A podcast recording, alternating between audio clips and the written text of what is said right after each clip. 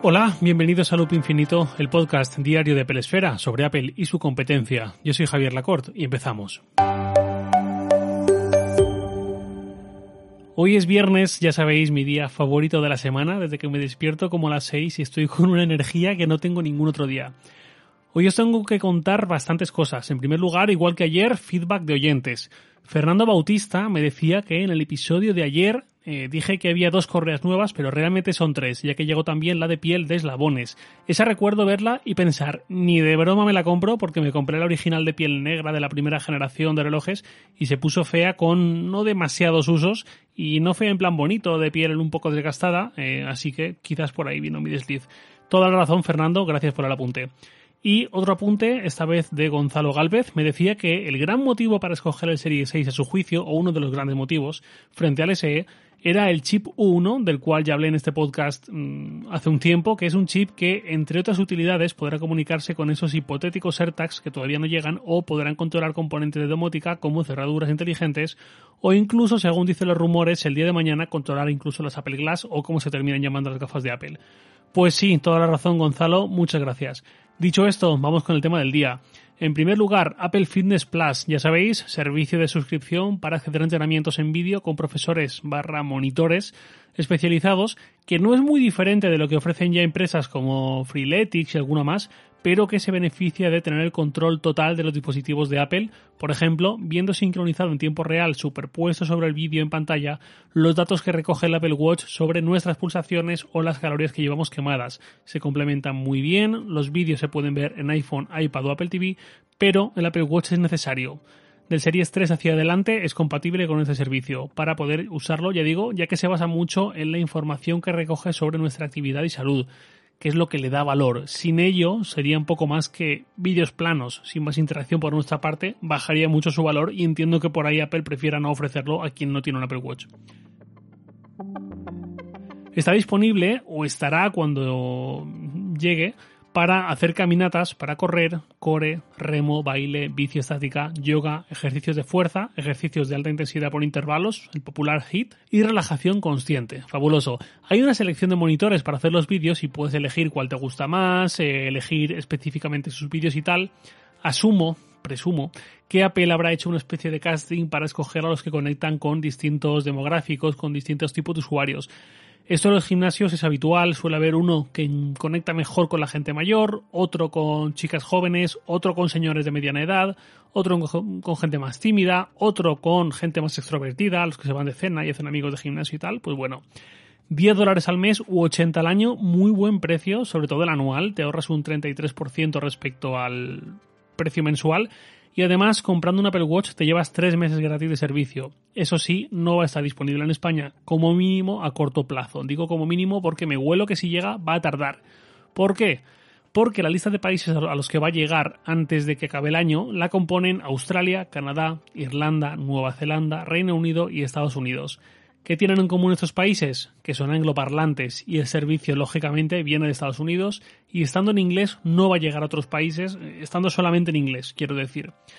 Me temo que aquí hay dos opciones. O Apple dobla sus vídeos y ya con eso lo podría lanzar, o bien Apple no está por la labor porque considera que quedan demasiado forzados, porque además no es un doblaje interpretativo, es un monitor, es una monitora dándote ánimos, cansado, motivándote, etc y entiendo que puede ser complicado que quede tan bien como Apple quiere. Entonces quedaría otra opción, que es que Apple vaya buscando entrenadores, así con carisma, un poco mediáticos quizás, para tratar de que arrastren a su audiencia previa a este nuevo servicio. Estoy pensando en gente tipo, en España, pues eh, Sergio Peinado, Vikika y gente así, que graben los vídeos para el mercado español. No sería una inversión descomunal, pero ya no sé si con la cuota de mercado que tiene el iPhone en España, además de la población que tiene España, muy inferior a la de Estados Unidos, sería suficiente como para, perdón, como para que Apple haga cuentas y diga, venga, adelante. Ojalá, pero no tengo del todo claro que vaya a llegar. Y de ahí pasamos a Apple One, la rumoreada y oficial por fin suscripción paquetizada a los servicios de Apple. En España tenemos dos planes, simplemente individual y familiar. El individual, 14,95 euros al mes, te da acceso a Apple Music, TV Plus, Arcade y 50 GB de iCloud Drive. Y el familiar, 19,95 euros al mes, a cambio de lo mismo, pero con 200 GB en iCloud y compartido con toda la familia. Estuve haciendo algunas cuentas, así rápidas. Hice un cuadro que puse ayer por la tarde en Twitter, por si queréis echarle un ojo. Con Apple One individual se ahorran 72 euros al año si es que usas todos los servicios que incluye y con el familiar se ahorran 96 euros al año. Nuevamente, si usas esos servicios. Si no usas, por ejemplo, Apple Arcade ni TV Plus, por ejemplo, y esto no hace que lo uses, pese a estar pagándolo, pues lo mismo no ahorras, sino que estás pagando de más, ya que realmente no tiene fuste perdón, pagar por ello si no lo vas a estar usando. Aquí lo que ya os dije en el episodio que hice hace unos días sobre Apple One, ver este tipo de ofertas nos aumenta la predisposición a contratarlas, aunque lo hagamos de forma irracional. Apple One me parece una idea excelente, pero no tiene por qué ser para ti. O sí, claro. Es cuestión de pensarlo un poco fríamente si os apetece, vamos, es lo que yo haría. Si preferís tirar dólares a la cara de Tim Cook sin pensar porque os apetece más, pues sentidos libres. Luego, en Estados Unidos está una tercera opción que es la llamada Premier, que es igual que la familiar, también es compartible con el resto de miembros de la familia, pero sube el almacenamiento de iCloud hasta los 2 teras y además incluye News Plus y Fitness Plus.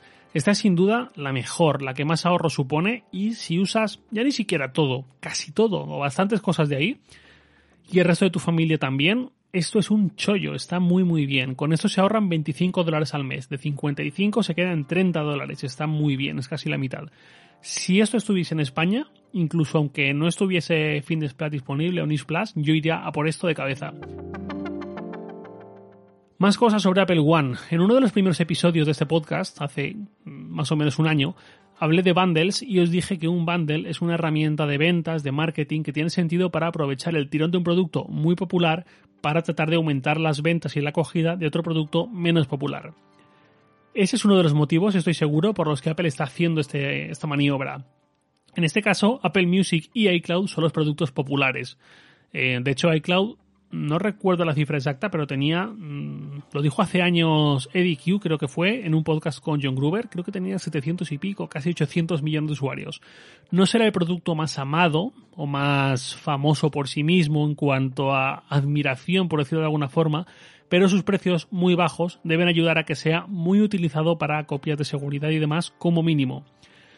La cuestión, mediante esos productos populares se potencian otros menos populares como son TV Plus y Arcade. TV Plus en un mes y medio va a empezar a funcionar de forma ya totalmente independiente, sin la superpromoción de un año gratis que hizo Apple en su lanzamiento, y veremos.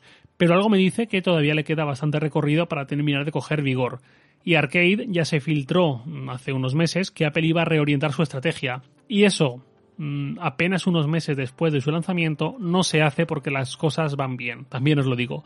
Y luego ya de Apple News Plus, pues ni hablamos. No obstante, hay otro motivo bastante poderoso, presumo yo, para paquetizar estos servicios, que es fidelizar. Fidelizar a muerte a los usuarios y que no se vayan del sandbox que es Apple. Ya no solo de sus dispositivos y de la compra recurrente y de que cuando se te casque el iPhone o te canses de él te compres otro iPhone en vez de un Android, sino incluso de sus servicios y de la costumbre de pagar mes a mes a Apple a cambio de X. Esto me va a pasar a mí seguramente. Yo estoy con Spotify desde hace bastante tiempo porque trabajo 9, 10, 11 horas al día con mi Mac y el 90% del tiempo lo hago escuchando música. Y la aplicación de escritorio de Spotify le da varias vueltas a la de Apple Music. Ahora bien, con Apple One lo mismo sí tiene sentido dar ese salto, aunque la aplicación sea algo peor, porque voy a ganar otras cosas. Es más, lo que me estoy planteando no es solo coger Apple One y pasarme de Spotify a Apple Music. Lo que me estoy planteando es cambiar la región de mi Apple ID a Estados Unidos y coger el plan Premier, que como ya he dicho es sin duda el mejor a mi juicio y en casos como el mío. Lo que pasa es que tengo una familia montada, aparte de mi familia de la vida real, me refiero a la familia de mi Apple ID, de iCloud, de Apple, y aunque yo sea el más joven, soy el cabeza en el sentido tecnológico y tengo que ver bien qué pasa si la rompo y a quién le hago una faena y cómo resolverlo y tal para que mi capricho no deje un reguero de sangre. Pero bueno, lo terminaré haciendo, estoy seguro. Más puntos sobre esto. Los servicios de Apple no son iguales en cuanto a rentabilidad o margen para la empresa. Hay dos tipos de servicios. Los que el precio que pagamos quitando impuestos tiene un margen bruto del 100% para Apple, bruto, y los que tiene unos royalties que pagará terceros. En el primer grupo están Apple TV Plus, Apple Arcade, iCloud Drive y Apple Fitness Plus. Estos servicios tienen unos costes fijos para Apple de preparar las películas y las series, de preparar los vídeos de ejercicios, de hacer los juegos, etcétera, independientemente o casi casi independientemente de cuánta gente se suscriba.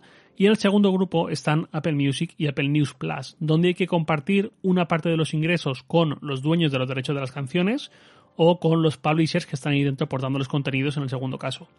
Por eso, por ejemplo, Apple Music en familia cuesta algo más de dinero que individual, 15 euros o 15 dólares frente a los 10 del modo individual.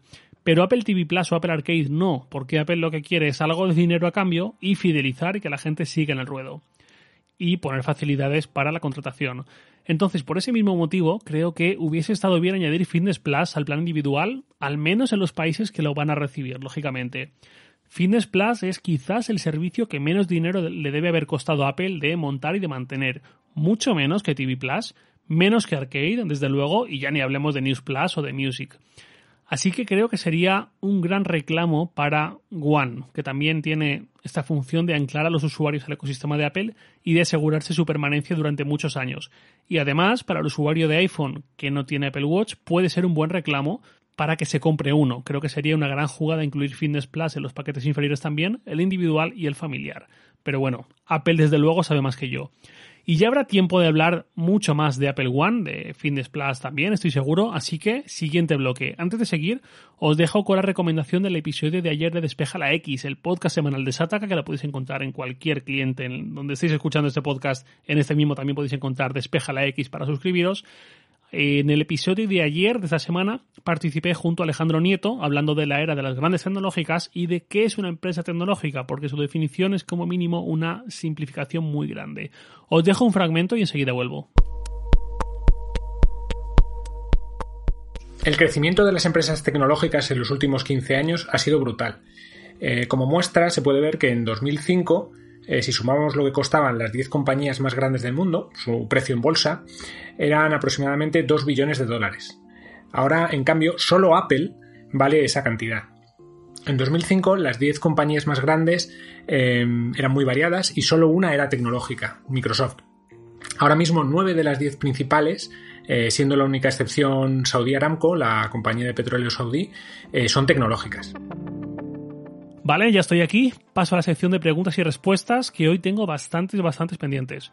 Marcelo Flores, arroba mflorespaz en Twitter, me dice, hola Javier, cuando te compres el nuevo Watch, ¿con qué correa lo vas a comprar y por qué? Considera solo las tres más básicas o económicas. Saludos. Bueno, gracias por eh, enviarme esta pregunta, Marcelo. Antes que nada, un disclaimer habitual. Yo lo he dicho muchas veces, pero mm, por si hay alguien nuevo en este podcast, quiero que también lo sepa. Yo tengo la suerte de que Apple España contacta conmigo cuando hay nuevos productos de Apple y me ofrece probarlos. No siempre, no con todos, pero los Apple Watch son uno de los productos que sí. No sé si este año eso también ocurrirá, pero bueno, por comentarlo, que desde hace unos años no he comprado el Apple Watch de cada año por ese motivo. Respondiendo a tu pregunta, esas tres correas más baratas son la Loop deportiva, la Solo Loop nueva y la deportiva secas, eh, la más tradicional, digamos. Pues escogería entre dos, o bien la Solo Loop o bien la deportiva tradicional. La loop deportiva que lleva Velcro la tuve en 2017 o así y no me gustó nada. La acabé regalando. El cierre casi nunca se quedaba del todo centrado, me ponía los nervios. Luego, em, al ducharme o al fregar los platos o al sudar haciendo ejercicio, se quedaba muy húmeda y retenía mucho el agua durante mucho tiempo. No me gustó, la verdad. De las otras dos, la Solo Loop no la he probado aún, lógicamente, aunque tiene muy buena pinta y parece muy cómoda por esa forma de ponérsela y quitársela. Es la mínima expresión de una correa. Quizás iría por esa. La otra, la Sport tradicional, es la que llevo para el día a día desde hace un montón de tiempo, desde eh, que el primer Apple Watch realmente. Solo me la cambio los fines de semana, cuando me arreglo un poco más y tal, o si tengo algún evento en el que prefiero ponerme la de eslabones o alguna de piel. Pero para el día a día, la deportiva me encanta. Pero ya digo, la solo loop, eso de poder ponértela y quitártela tan cómodamente, me tienta y de hecho voy a ir a por ella. Siguiente pregunta de Lorena Castro. Me dice, hola Javier. Eh, bueno, es un mail bastante largo. Mm, resumo. Por un lado me dice que usa mucho la aplicación Notas y me pregunta si hay límite en la capacidad de notas, en número de notas o si el límite es iCloud. Efectivamente, Lorena, no hay límite de notas, el límite es iCloud, pero sabiendo lo que ocupa cada nota, que no es ni un kilobyte, pues virtualmente y sobre todo si no incluyes muchas fotos de las notas, no hay límite. Y luego me dice, eh, acabo de comprarme un cargador inalámbrico para iPhone, AirPods y Apple Watch. Plano, muy bonito, muy eh, AirPower. tenía la posibilidad de, de este mismo modelo, elegir potencias más altas o más bajas para cada zona de carga. Para el iPhone podía ser de 10 vatios, vatios perdón, o de 15 vatios, y elegí las más bajas por miedo a que dañase los dispositivos. Observo que los AirPods se cargan muy despacio. ¿Esto es malo para el dispositivo que esté tanto tiempo cargándose? ¿Es mejor una carga más rápida? Diré que siempre que puedo elijo cable.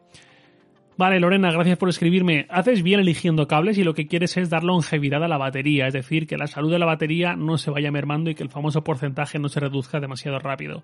Está comprobado que la batería se erosiona más con el uso prolongado y constante de la carga inalámbrica y sobre velocidades de carga y potencias, lo ideal en términos nuevamente de longevidad de la batería a largo plazo, lo ideal es que las cargas sean lentas y que la carga rápida solo sea usada cuando hace realmente falta el típico caso de llego a casa, tengo 25 minutos para ducharme, cambiarme y volver a irme y la batería la tengo al 7%. Entonces sí, no hay duda, mm, usabilidad, usa la carga rápida, pero constantemente aplicar la carga rápida acaba erosionando la batería mucho más que si no lo hacemos.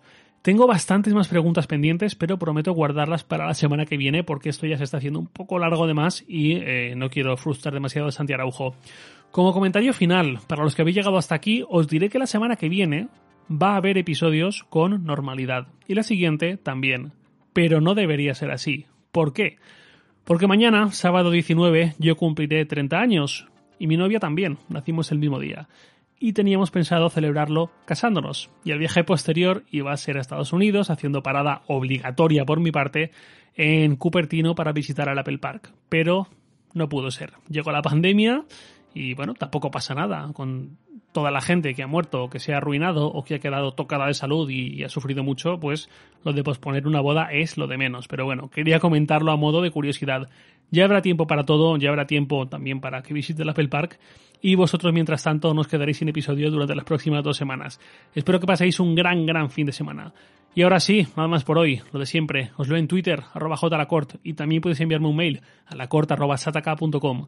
Loop Infinito es un podcast diario de Pelesfera, publicado de lunes a viernes a las 7 de la mañana, hora española peninsular, presentado por un servidor, Javier Lacort, y editado por Santi Araujo. Un abrazo y hasta lunes.